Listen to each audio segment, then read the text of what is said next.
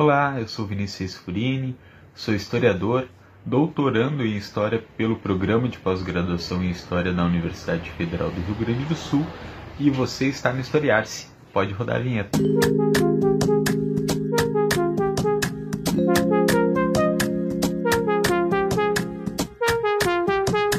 Por que a vadiagem era criminalizada no século XX? Esse é o tema do nosso vídeo, mas antes de falar um pouco sobre ele, acho importante trazer alguns aspectos da minha trajetória acadêmica e da minha formação enquanto historiador e também aquilo que me levou a, a esse, essa pesquisa. Então, durante a minha formação enquanto historiador, eu tive a oportunidade de realizar uma bolsa de iniciação científica na Fundação de Economia e Estatística do Estado do Rio Grande do Sul, a FEE, e na FE eu tive o privilégio de trabalhar ao lado de dois historiadores que seriam fundamentais na minha formação, que é o Álvaro Klafke e o Rodrigo Weiner. Estes dois historiadores eles me apresentaram ao ofício do historiador, a pesquisa em arquivos, o rigor e a seriedade que uma pesquisa historiográfica ela possui, e também me apresentaram aquilo que viria a ser o tema no meu TCC em História e também na minha dissertação de mestrado, a relação entre a formação das vilas de Maloca, em Porto Alegre, e as percepções que o poder público, a imprensa e esses próprios sujeitos que moravam nesses espaços tinham sobre esses locais. As vilas de Maloca, para quem não está familiarizado ainda com, esse, com essa expressão, se trata de um fenômeno urbano e social que aparece em Porto Alegre na metade do século XX e está relacionada a tanto a fatores de migração do campo para a cidade, quanto também problemas de habitação popular em Porto Alegre. Assim. Há um grande crescimento populacional em, em um curto espaço de tempo, ao mesmo tempo em que a, a questão da moradia ainda enfrentava bastante dificuldades. Ainda haviam espaços uh, pauperizados na região central. Então essas vilas elas vão surgindo no entorno do, da região do centro histórico de Porto Alegre e vão surgindo com bastante rapidez, com bastante velocidade. E se num determinado momento elas eram, uh, entre muitas aspas, toleradas pelo poder público, Logo, elas passaram a ser uh, alvos de medidas de extermínio, como era o termo utilizado na época, um termo presente num relatório uh, administrativo, para expulsar esses espaços e seus moradores para regiões mais uh, distantes, formando parte do que seria a, a periferia, a, ou as periferias da capital, as periferias de Porto Alegre.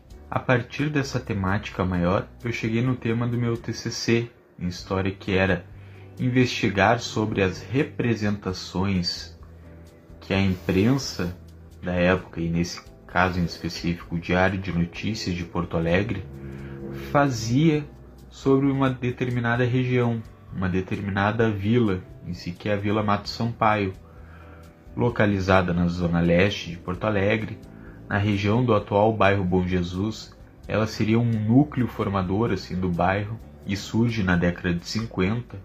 Então, investiguei como essas representações elas carregavam uma série de estigmas, estereótipos que buscavam formar uma imagem desses moradores como uh, desordeiros, atribuindo uh, significados depreciativos a eles. E além disso, esse periódico ele não apenas reproduzia um discurso socialmente construído, mas ele era também um produtor desse discurso. Porém, uh, chegando no final dessa pesquisa, senti a falta e a necessidade de buscar alguma documentação, algum vestígio que me aproximasse mais aos sujeitos sociais que eu pretendia investigar. Através dos jornais, a gente tinha uma, uma percepção que ela era atravessada pelo, pelo jornalista, tinha muita coisa que era escrita a partir dele em si, então busquei em outras documentações. A partir disso eu mudei o meu enfoque teórico, as minhas fontes consultadas, eu passei a investigar uma documentação judicial, policial, inquéritos policiais, processos criminais, para me aproximar mais a esses sujeitos e ver quais eram suas interpretações, percepções desses, desses processos que estavam inseridos. Além disso, modifiquei meu espaço investigado, a, a temporalidade também, eu recuei uma década, fui investigar a Doca das Frutas, uma vila que surge uma década antes, na década de 40, na região central de Porto Alegre, próxima ao, ao rio Guaíba aqui, e a remoção da Doca das Frutas que deu origem em parte, parte dela é formadora da, da Mato Sampaio.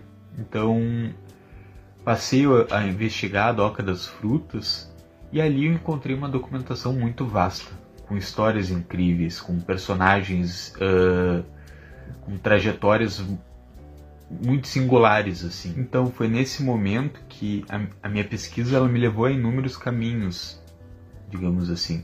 Pude perceber como é que eram operadas as relações sociais entre esses sujeitos, como é que elas apareciam e eram expressas em relações de, de vizinhança, eram expressas nos bares, nos botecos, nos dancings, nos botiquins locais, como a raça era um fator que norteava parte dessas relações através desse processo complexo que é o processo de racialização das relações sociais. Investiguei também como é que se dava a relação, muitas vezes conflituosa, entre esses sujeitos tidos como populares e aquilo que eu denominei como agentes da lei, que em, em, geral englobava soldados da, da Brigada Militar, soldados do Exército, policiais, guardas civis. Essas relações eram marcadas por inúmeros conflitos. E esses sujeitos, esses agentes da lei, muitas vezes eles moravam em espaços populares ou frequentavam esses espaços. Então não havia uma, uma separação total entre esses entre esses mundos. Não havia mundos opostos, mas mundos que se complementavam, que se complexificavam. Além disso, observei também como se dava a relação de reconhecimento entre aquilo que seria considerado como trabalho ou não trabalho, o que, que era visto como vadiagem, o que, que significava para alguns desses sujeitos que possuíam uma atividade econômica na esfera informal serem tidos como sujeitos vadios. É muito comum na historiografia observar a temática da repressão, aquilo que ficou conhecido como vadiagem durante a Primeira República, sobretudo a partir de trabalhos desde o Rio de Janeiro, ou então de trabalhos que pegam a região sudeste são Paulo, Rio de Janeiro. Aqui a gente tem trabalhos como o trabalho do Boris Fausto, o trabalho de Sidney Chalub, duas grandes referências na historiografia nacional que produziram lá na década de 80 e suas análises são muito importantes para investigar outros espaços também, mas elas não são o exemplo de uma experiência nacional única. Em Porto Alegre a gente tem exemplos diferentes. E são trabalhos que vão investigar como é que não apenas a vadiagem em si, como esse ato, mas também como isso englobava outras questões como os atores sociais ou suas práticas tidas como vadiagem em si, e eram sujeitos que estavam presentes naquilo que também era conhecido como as classes perigosas. E sobre isso a professora Cláudia Malch tem um vídeo muito bom aqui, gravado no, no Historiar-se também. Porém, como eu comentei antes, quando pensamos a partir de outros lugares, épocas ou contextos, essa questão ainda é, é muito pouco vista, muitas vezes. Então, assim eu procuro nesse vídeo uh, tentar lançar algumas questões para a gente tentar entender um pouco sobre esse processo. Então, por que a vadiagem era criminalizada no século XX? Essa é a grande questão do vídeo. E quais eram as diferenças significativas entre a perseguição à vadiagem no começo do século XX e aquela ocorrida em meados do século. Partindo da minha pesquisa de mestrado, observei através dos inquéritos policiais e dos processos criminais analisados, uma documentação que está presente no acervo do Arquivo Público do Estado do Rio Grande do Sul, no APERS, observei que era muito recorrente a detenção de sujeitos na região da Doca das Frutas, sendo eles acusados de serem vadios, enquadrados na lei de perseguição à vadiagem, na lei de contravenções penais. E aqui é uma questão curiosa, porque até meados do século XX, a perseguição a esses sujeitos e suas práticas, elas estavam restritas àquilo que era chamado como um caso de polícia, isto é, ainda não eram judicializadas. Esses sujeitos eles eram detidos pela polícia e pouco tempo depois eram soltos novamente. Não chegava a passar por um processo de ir perante o juiz, serem condenados. Se tratava da perseguição e de um controle policial e uma repressão a sujeitos uh, vistos como uh, perigosos, digamos assim. O Estado Novo ele vai mudar significativamente esse quadro quando ele cria em 1941 a Lei de Contravenções Penais, a LCP, que tinha como objetivo penalizar condutas que desviassem ou transgredissem a normativa social e que fossem consideradas como uh, irrelevantes ou de pouca nocividade. Há toda uma discussão no campo do direito e também no campo da história sobre quais eram os assuntos trabalhados pela LCP. O historiador Érico Loyola ele tem um trabalho muito interessante pensando a questão da aplicação dessa lei e a perseguição a sujeitos e práticas que fossem consideradas uh, imorais em si.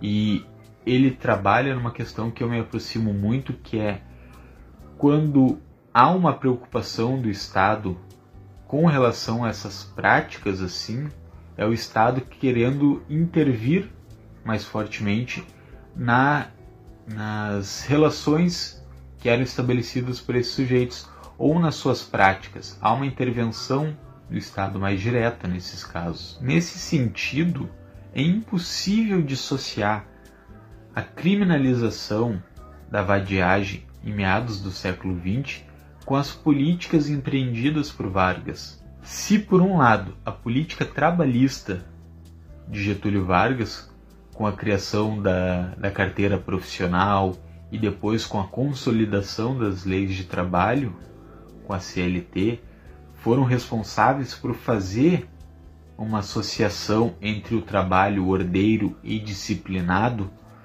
com a cidadania no Brasil, outros sujeitos acabaram ficando de fora desse, desse cenário.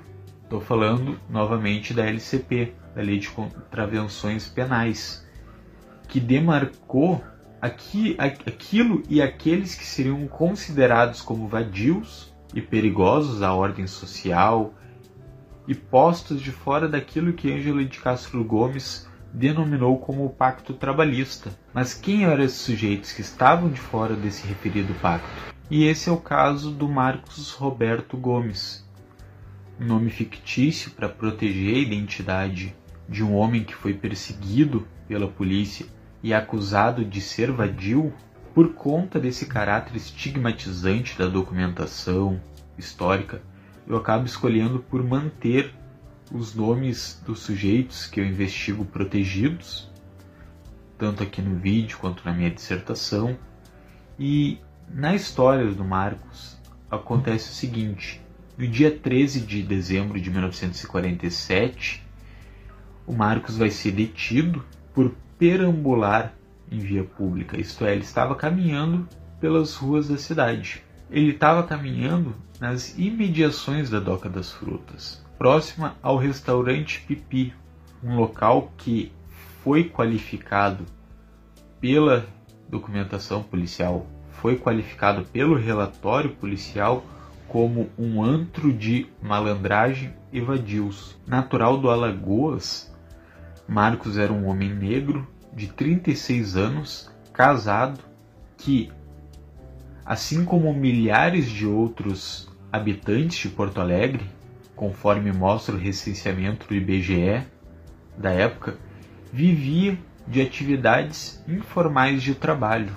Após a sua detenção, Marcos foi levado à Delegacia Especial de Costumes para prestar depoimento, sendo considerado pelo delegado de polícia em seu relatório como um elemento vadio cuja condenação era indicada para recuperar um indivíduo prejudicial à sociedade. No relatório policial, contudo, é possível observar que Marcos defendia de uma maneira moral a sua atividade econômica, possuindo ele noções próprias de direito e de ética de trabalho.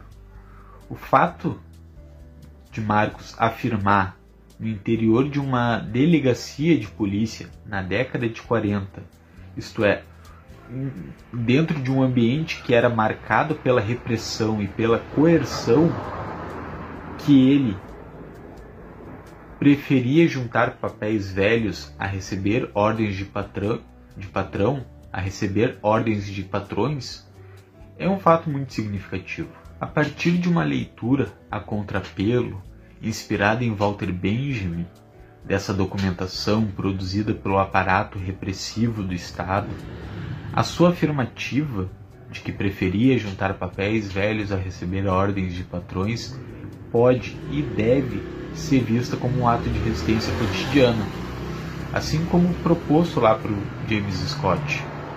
Porque é uma afirmativa que bate de frente com a normativa social presente na época, que associava o trabalho formal e ordeiro com a cidadania no Brasil. A afirmativa também ela reforça e revela, por outro lado, uma ética de trabalho para si, uma questão que é uma questão muito importante no pós-abolição brasileiro, uma vez que a passagem do trabalho escravizado para o trabalho assalariado, positivado, não ocorreu de maneira direta, conforme aponta o Rodrigo Weiner. Ela é intermediada por algumas gerações. Se, deste modo, era muito comum que a população negra escolhesse um trabalho para si do que trabalhar para outras pessoas sem ter garantias ou direitos sociais que os, que os assegurassem. Nesse sentido, histórias como a do Marcos Roberto são muito importantes porque nos ajudam a pensar sobre as fronteiras tênues que demarcavam os significados que eram atribuídos ao trabalho e ao não trabalho e quem poderia ser considerado trabalhador ou não. A vadiagem era perseguida e criminalizada em meados do século XX como uma ferramenta ou um mecanismo de controle social, visando tirar de circulação nas grandes metrópoles nacionais, Rio de Janeiro, São Paulo ou aqui em Porto Alegre, sujeitos que contrariassem ou transgredissem a normativa social. E é claro, essa criminalização ela era orientada tanto por critérios de classe quanto também por aspectos raciais. Acredito que seja muito importante pensarmos a história do Marcos, contada aqui hoje, como parte da complexidade que são compostos os mundos do trabalho. Pois não existe, como eu comentei antes, um mundo da ordem e outro da desordem separados, mas há um mundo complexo onde nós habitamos. E a sua história, ela entrecruza questões que envolvem a história social do trabalho com o campo de estudos do pós-abolição, por exemplo. É isso, espero que tenham gostado do vídeo de hoje. Não se esqueçam de se inscrever no canal, dar o like, deixar seu comentário e compartilhar esse vídeo.